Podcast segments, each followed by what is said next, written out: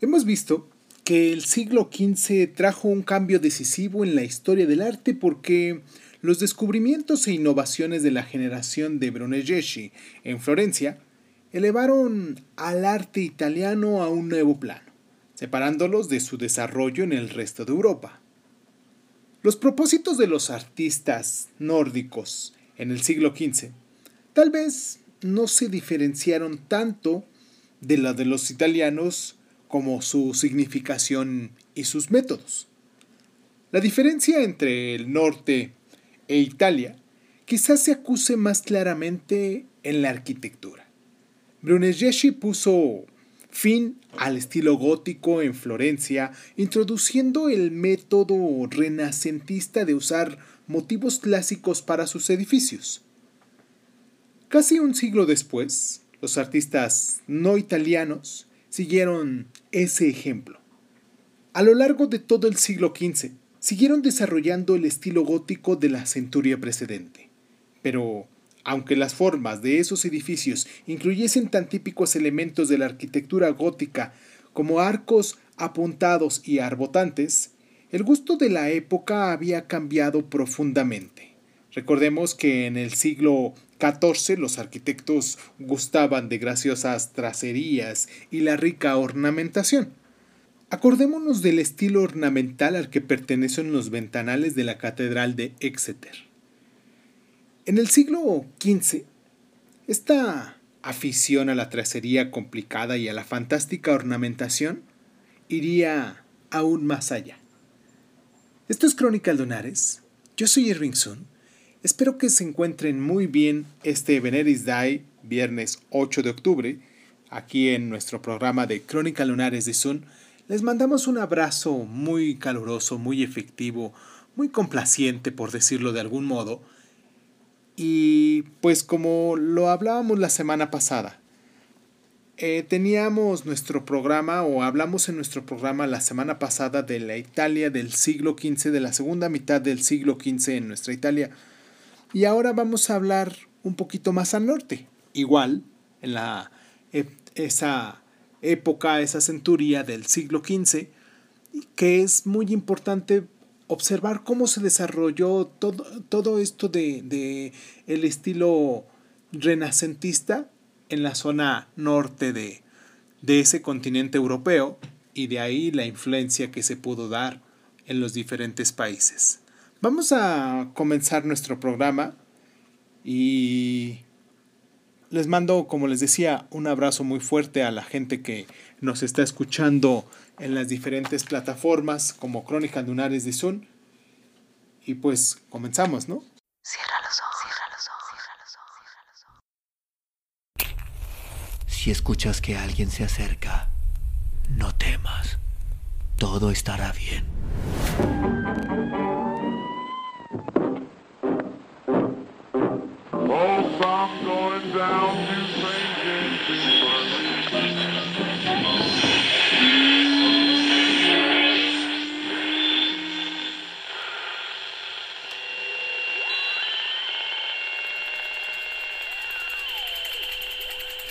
Estás escuchando, escuchando Crónica, Crónica, Crónica el lugar, el lugar donde, donde, donde tus oídos.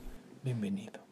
La ilustración 174 que podemos observar todas y cada una de estas ilustraciones de las cuales les he estado haciendo mención en, nuestra, en nuestro canal de Instagram como Crónica Lunares de Sun, nos habla de o nos, nos muestra la imagen del Palacio de Justicia de Rouen, donde esta es el ejemplo de la última fase del estilo gótico francés, también conocida como eh, con el nombre del gótico flamígero.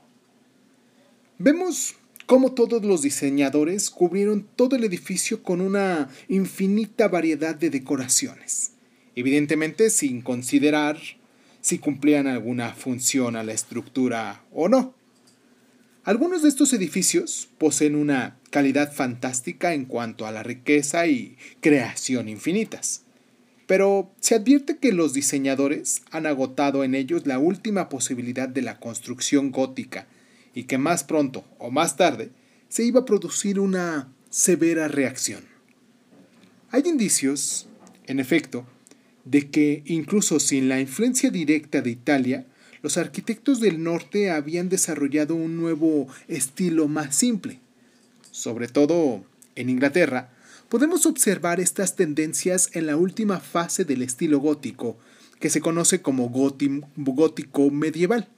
Esta denominación fue concebida para expresar el carácter de los edificios finales del siglo XIV y producidos durante el XV en Inglaterra, en cuya ornamentación las líneas rectas son más frecuentes que las curvas y los arcos de la primitiva tracería del ornamental.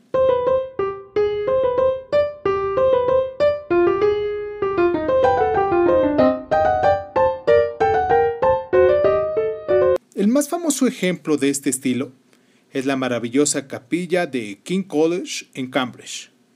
Y podemos viajar para observarla en la ilustración 175 y esta capilla fue iniciada en el año 1446.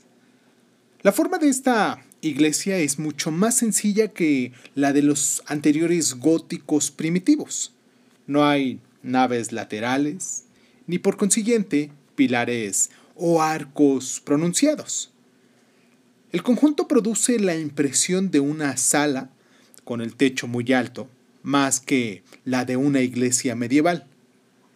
Pero mientras que la estructura general es más sobria y quizás profana que la de las grandes catedrales, la imaginación del artista gótico tiene absoluta libertad en los detalles, en especial en la forma de la bóveda, en abanico cuya cuyo fantástico entrelazado de curvas y rectas recuerda las maravillas de los antiguos manuscritos.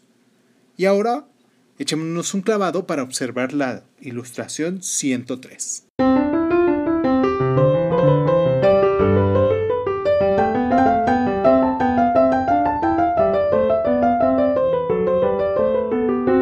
El desarrollo de la pintura y la escultura fuera de Italia corrió en cierta medida paralelo al de la arquitectura.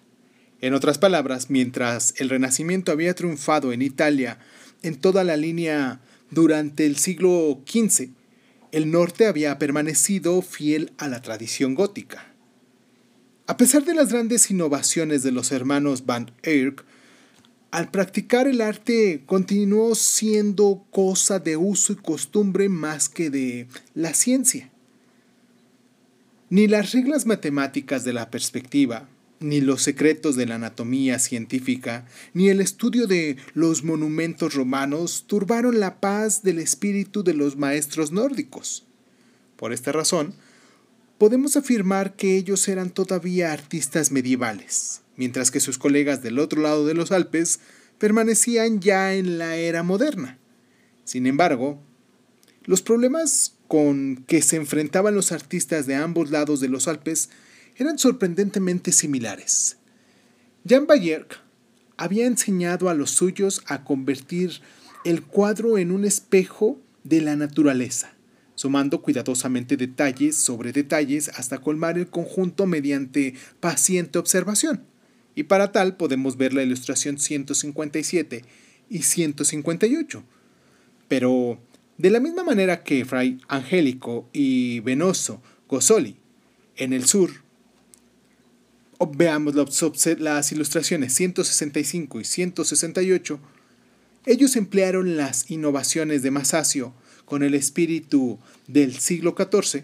En el norte hubo artistas que aplicaron los descubrimientos de Van Eyck a los temas más tradicionales.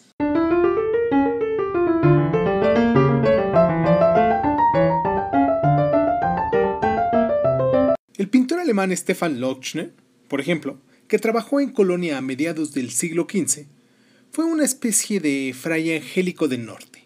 Su delicioso cuadro de la Virgen en una rosaleda, y ahora podemos ver la ilustración 176, rodeada de angelitos que tocan instrumentos musicales, esparcen flores y ofrecen frutos a Cristo Niño, revelan que el maestro conocía los nuevos métodos de Jan van Eyck, al igual que Fray Angélico conocía los descubrimientos de Masaccio. Y no obstante, Su cuadro se halla en espíritu más cerca del díptico de Wilton del siglo XIV que Van Eyck. Ahora saltemos a la ilustración 143 para ver este ejemplo. Puede resultar interesante retroceder al primer ejemplo y comparar las dos obras. Advertimos enseguida que el último maestro ha aprendido algo que presentó dificultades al pintor más antiguo. Lochner podría sugerir el espacio en el cual, en un trono cubierto de hierbecillas, se hallaba la Virgen. Comparadas con sus figuras, las del díptico de Wilton, parecen un tanto planas. La Virgen de Lochner se destaca todavía sobre un fondo dorado, pero delante de él hay un verdadero escenario. El pintor añadió dos angelitos que mantienen abiertas las cortinas que parecen colgar del marco. Cuadros como estos de Lochner y Fray Angélico fueron los que cautivaron ante todo la imaginación de los críticos románticos del siglo XIX, como Ruskin, y de los pintores de la escuela Hermandad pre-rafaelista, que advirtieron en ellos todo el encanto de la piedad sencilla y de un corazón infantil. En un aspecto, tenían razón. Estas obras son tal vez tan encantadoras para nosotros porque acostumbrados al espacio real en los cuadros, así como al dibujo más o menos correcto, resultan más fáciles de comprender que las obras de los maestros medievales más antiguos, cuyo espíritu, sin embargo, conservan. Otros pintores del norte se corresponden más bien con Venoso Gozzoli, cuyos frescos en el Palacio Medicins de Florencia reflejaban la alegre fastuosidad del mundo elegante dentro de un espíritu heredado del estilo internacional. Esto se refiere particularmente a los pintores que diseñaron tapices y a los que decoraron las páginas de precisos manuscritos. Una de estas, la de la ilustración 177, fue pintada mediado el siglo XV, como los frescos de Gozzoli. En el fondo se aprecia la tradicional escena en que el autor ofrece el libro concluido al noble protector que lo ha encargado. Pero el pintor encontró un tanto anodino el tema y lo situó en una especie de recibidor, mostrándonos todo lo que acontecía en torno. Al otro lado de la puerta de la ciudad hay un grupo que parece dispuesto a salir de casa. Al menos uno de los personajes, una especie de peritreme, lleva un halcón en el puño mientras que los que están alrededor parecen burgueses aparatosos. Vemos los puestos y tenderetes dentro y delante de la puerta de la ciudad, con los mercaderes mostrando sus mercancías y los compradores examinándolas. Es una representación llena de vida de una ciudad medieval de la época. Nada semejante podría haberse hecho ni un siglo antes, ni en realidad en ninguna otra época anterior. Tenemos que retroceder hasta el arte antiguo Egipto para encontrar pinturas que reflejan la vida cotidiana de la gente con tanta fidelidad, y ni siquiera los egipcios miraron a su alrededor con tanto humor y atención. Es el espíritu del que vimos un ejemplo en el Salterio de la Reina María. Ahora saltemos a la ilustración 140 que se explayaba en esos encantadores reflejos de la vida cotidiana. El arte nórdico, que se preocupó menos de alcanzar el ideal armónico y la belleza del arte italiano, favoreció este tipo de representación cada vez menos medida. No obstante, nada sería tan erróneo que imaginar que todas las escuelas se desarrollaron en compartimientos estancos. Del artista francés situado al frente de este periodo, Jean Fouquet, sabemos, en efecto, que visitó Italia en su juventud. Fue a Roma, donde pintó al Papa en 1447. La ilustración 178 muestra el relato de un donante que realizó probablemente poco, pocos años después de su retorno. Al igual que el díptico de Wilton, que es nuestra ilustración 143, un santo protege la figura arrodillada y en oración del donante, puesto que el nombre de este era Esteniene, en francés antiguo Esteban. El santo que se halla a su lado es su patrón, San Esteban, que como primer diácono de la iglesia ostenta las vestiduras que le corresponden. Lleva un libro y sobre él una gran piedra puntiaguda, pues según la Biblia San Esteban fue lapidado. Si volvemos la vista atrás al díptico de Wilton, observaremos otra vez los enormes avances que realizó el arte en cuanto a la representación de la naturaleza en menos de 100 años. El santo y el donante del díptico de Wilton parecen haber sido recortados del papel y pegados en el cuadro. Los de Jean Fourquet parecen modelados. En el cuadro más antiguo no hay rastros de luces y sombras. Fourquet hace uso de la luz casi como Piero de la Francesca con su ilustración 170. La forma en que las serenas y escultóricas figuras ocupan un espacio real muestran que Fourquet quedó profundamente impresionado por lo que vio en Italia y, sin embargo, su manera de pintar es distinta de la italiana. El interés con que capta las calidades de las cosas, la piel, la piedra, la ropa y el mármol, es evidencia de que su arte sigue siendo deudor de la tradición nórdica de Jan Bart Eark.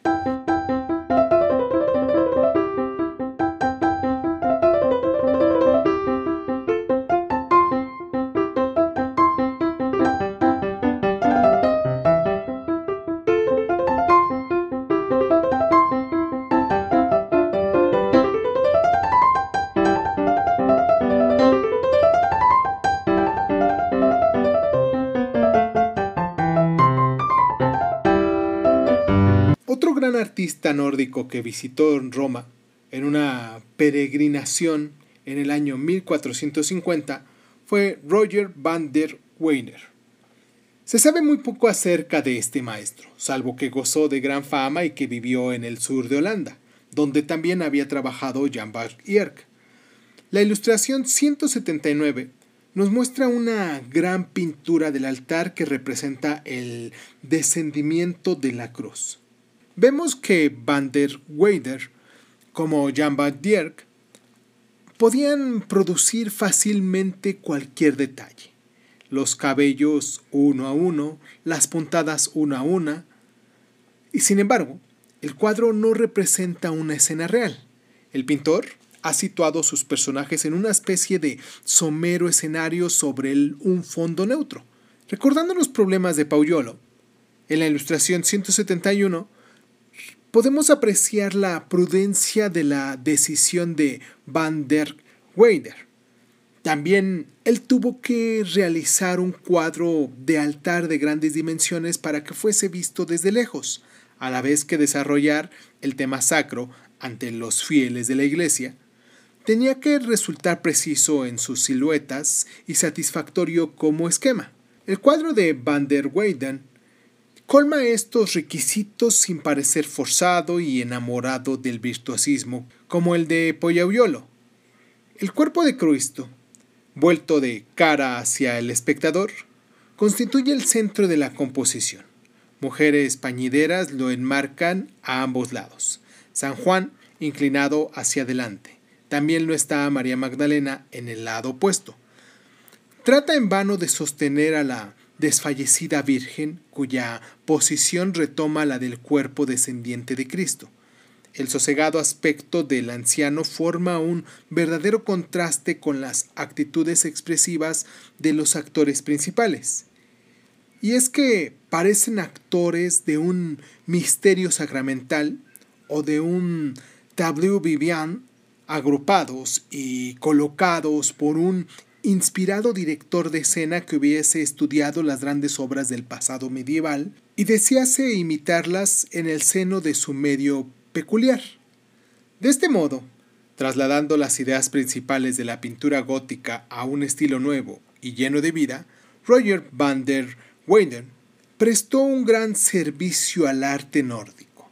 Conservó mucho la tradición del diseño armónico que de otro modo pudo haberse perdido bajo la influencia de los hallazgos de Jan Bark. En adelante, los artistas nórdicos, cada uno a su manera, procurarían reconciliar las nuevas exigencias artísticas con los antiguos fines religiosos.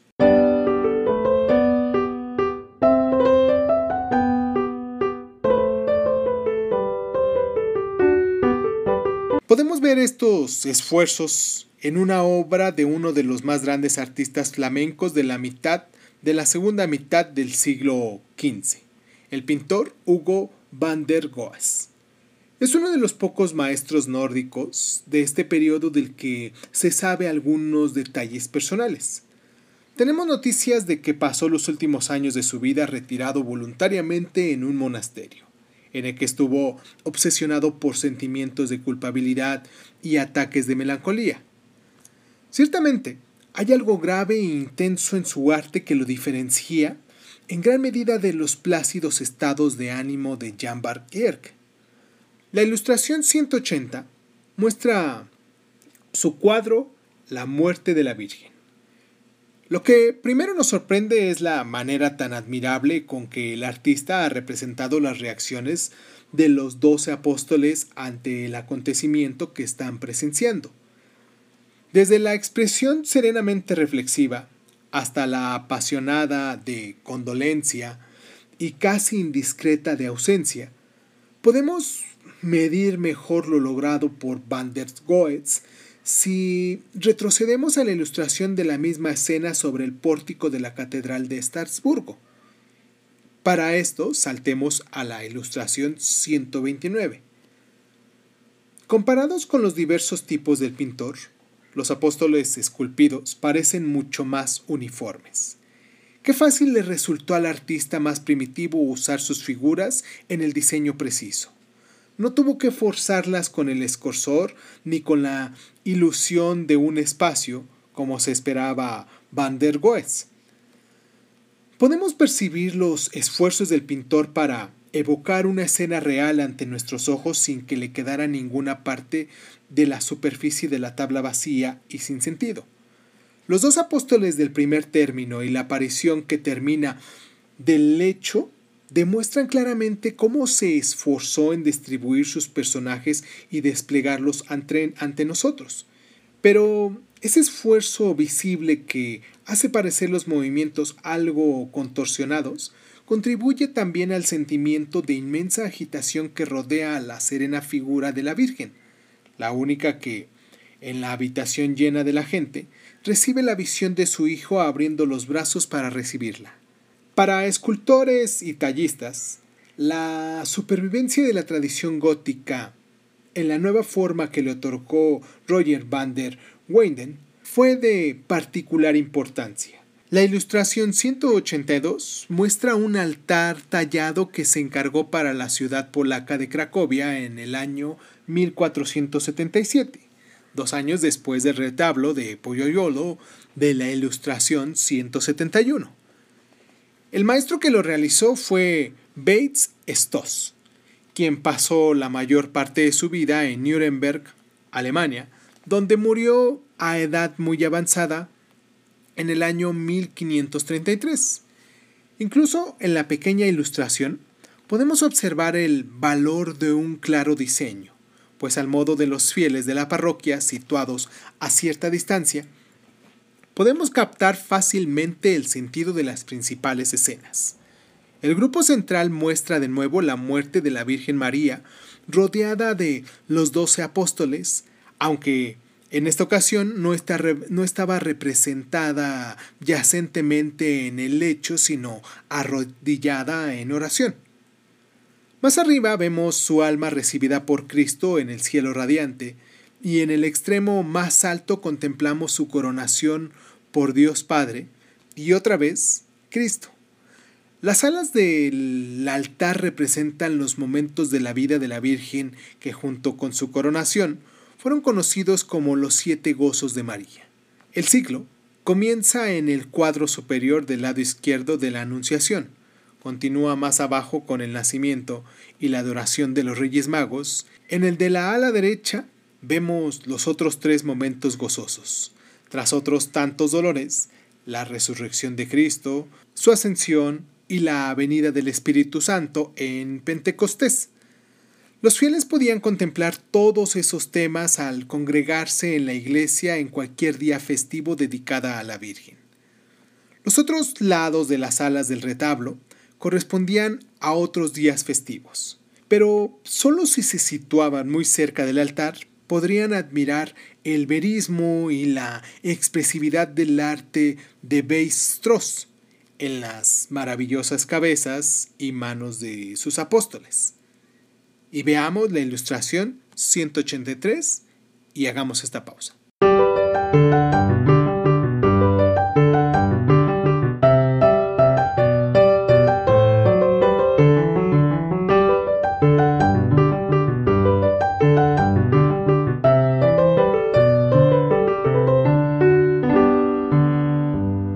A mediados del siglo XV tuvo lugar una intervención técnica decisiva, que produjo enormes efectos en el futuro desarrollo no solo del arte. La imprenta. La impresión de grabados procedió a la de libros de varias décadas. Anteriormente se había impreso pequeñas hojas con imágenes de santos junto, junto al texto de las oraciones para ser repartidas entre los peregrinos y para devociones privadas. Se trataba del mismo método que se desarrolló más tarde para imprimir letras. Se tomaba un trozo de madera y con un objeto punzante se extraía todo aquello que no debía aparecer en el grabado. En otras palabras, todo lo que tenía que quedar en blanco en el resultado final se vaciaba, y todo lo que se debía ver en negro eran finas líneas en relieve. El resultado era semejante al que ofrecen los sellos de caucho actuales y el principio de impresión sobre papel era prácticamente el mismo. Se untaba la matriz con tinta de imprenta hecha con aceite y negro de humo que se presionaba sobre la página. El procedimiento permitía obtener una gran cantidad de reproducciones de cada grabado antes de que se gastara. Esta sencilla técnica de reproducción de dibujos se llama grabado en madera o xilografía. Era un procedimiento muy barato y pronto se hizo popular. Varios tacos de madera juntos podían ser usados para pequeñas series de dibujos que se reunían formando un libro. Los grabados en madera, así como los libros formados en series de ellos, pronto se pusieron a la venta en ferias populares. Por el mismo procedimiento se hicieron naipes, dibujos humorísticos y estampas para sus devotos. La ilustración 184 muestra una página de uno de esos primitivos libros de grabado que fue usado por la Iglesia a la manera de sermón gráfico. Sus miras eran recordar a los fieles la hora de la muerte y enseñarles, como dice el título, el arte de bien morir. El grabado representa al hombre piadoso en su lecho mortuorio, con un monje a su lado poniendo una vela encendida en la mano. Un ángel estaba recibiendo su alma, que le había salido por la boca en forma de figura orante. En el fondo vemos a Cristo con sus santos, hacia los cuales el moribundo debe dirigir su espíritu. En el primer término hay un grupo de demonios de las más feas y fantásticas cataduras y las inscripciones que salen de sus bocas nos comunican lo que están diciendo. Estoy rabioso, estamos deshonrados, estoy confundido, esto no tiene remedio, hemos perdido su alma. Sus grotescas cabriolas son en vano.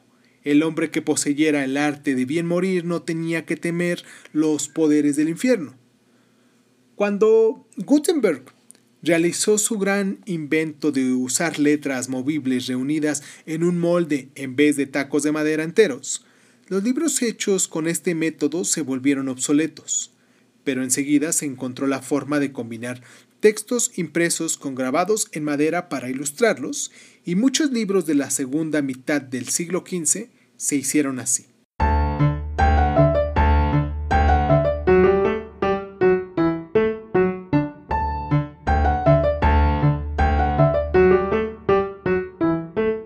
Con toda su utilidad, sin embargo, el grabado en madera fue más bien un procedimiento tosco de impresión de dibujos. Es cierto que su propia tosquedad resultaba a veces eficaz. La calidad de estos grabados populares de finales de la Edad Media nos hace recordar a veces nuestros mejores carteles. Son sencillos en sus, contornos y de poco coste. Pero los grandes artistas de la época tuvieron otras ambiciones. Deseaban demostrar su dominio de los detalles y sus facultades de observación, para lo que no resultaba adecuado el grabado en madera. Por consiguiente, estos maestros buscaron otro medio que produjeran efectos más sutiles. Pasaron de la madera al cobre. El principio del grabado en cobre es un poco diferente del anterior. En el grabado en madera se debía ahuecar todo excepto las líneas que se deseaban reproducir. En el grabado en cobre se trabajaba la plancha rascándola con un buril, pero la línea que de este modo quedaba marcada en la superficie de metal era la que retenía la tinta de imprimir de cualquier color que sobre ella se volcase. Lo que había que hacer por consiguiente era cubrir la plancha grabada con tinta y a continuación frotar hasta dejar limpias las zonas no raspadas. Presionando después la plancha fuertemente sobre un trozo de papel, la tinta retenida en los surcos abiertos por el buril pasaba al papel dejando la estampa acabada. Es decir, el grabado en cobre es, en resumidas cuentas, el negativo del grabado en madera. Este último se realiza dejando que las líneas sobresalgan. El otro, tallándolas en la lámina de cobre. Ahora bien, pese a los difíciles que puedan resultar el manejo seguro del buril y el dominio de la extensión y la profundidad de los surcos practicados, una vez que se ha logrado, Está claro que puede obtenerse más detalles y efectos mucho más sutiles con el grabado en cobre que con el de otro que es en madera.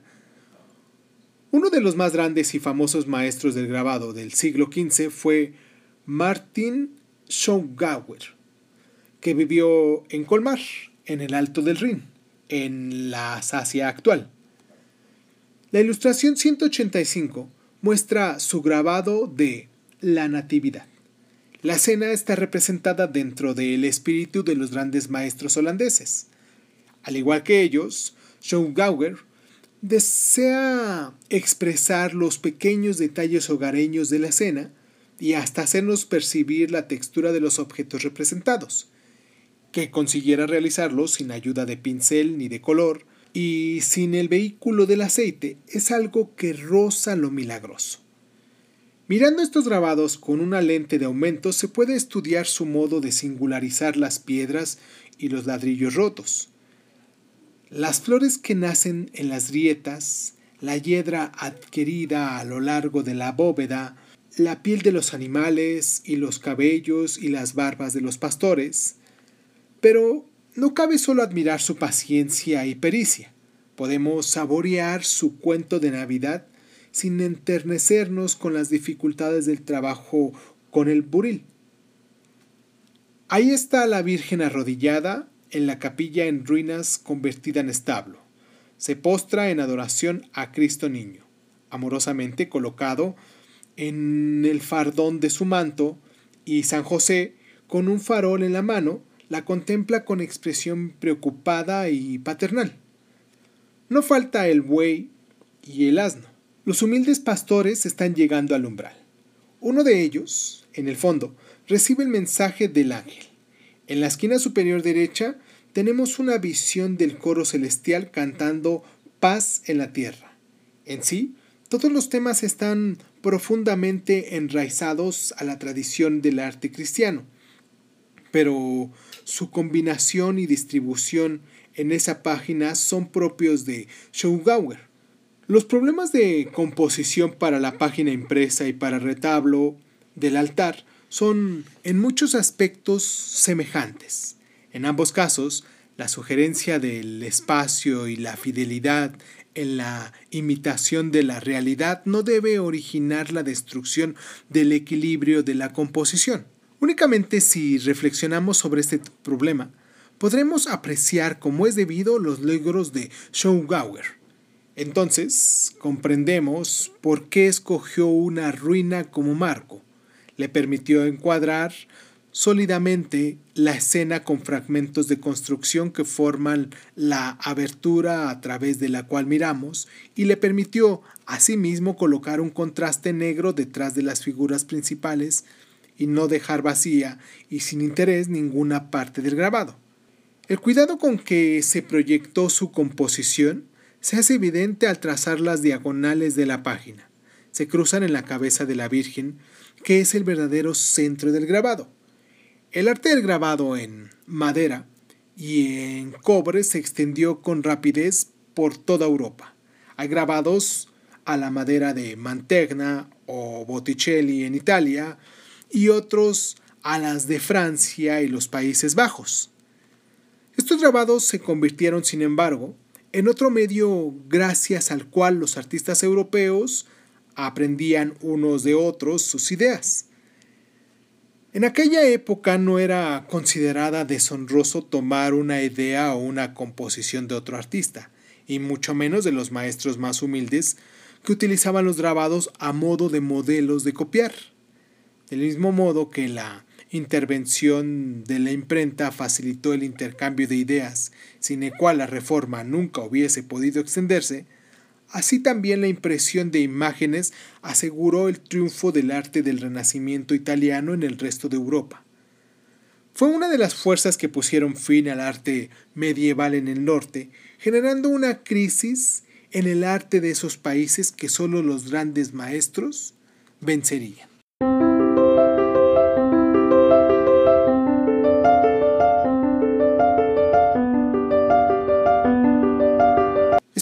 Puedan acompañar en el próximo programa que hablaremos de Toscana y Roma y la mitad del siglo XVI nos meteremos ya de, de lleno en el siglo XVI, bueno, en la mitad del siglo XVI, para echarnos un clavado y aprender un poquito, pero lo más importante de esto es que espero que conforme vamos avanzando en este programa de Veneris Dice, que se va dando cada semana aquí. Este es nuestro programa número 14, nuestra semana número 14 y hemos hablado desde el inicio de la pintura en el tiempo de, de los hombres de las cavernas hasta lo que actualmente ha ido evolucionando con el tiempo. Pues que hayamos tenido, tenido un poquito más de conocimiento al respecto de los... Em, del estilo del arte, de la corriente este, artística y arquitectónica que se fue dando a lo largo del tiempo. Y pues nada, espero que se encuentren muy bien. Les mando un abrazo a la gente de la República Checa. Eh, agradezco mucho el tiempo que se toman para estar con nosotros. Agradezco el tiempo que se toman para descargarnos y para llevarnos en sus actividades diarias, si es que están en la casa, si es que están en hacer el ejercicio, si es que van al gimnasio o están en algún viaje y, y se pusieron sus audífonos para estar con nosotros. Agradezco mucho esas acciones que tienen para con nosotros aquí en Crónicas Lunares. Los espero la próxima semana. Recuerden que me pueden dejar todos y cada uno de sus mensajes en nuestra página de Facebook, en Crónicas Lunares de Sun. Y pues nada, les mando un abrazo muy fuerte y pues muchísimas gracias. Por cierto, yo soy Irving Sun, esto es Crónica Lunares y pues muchísimas gracias por estar.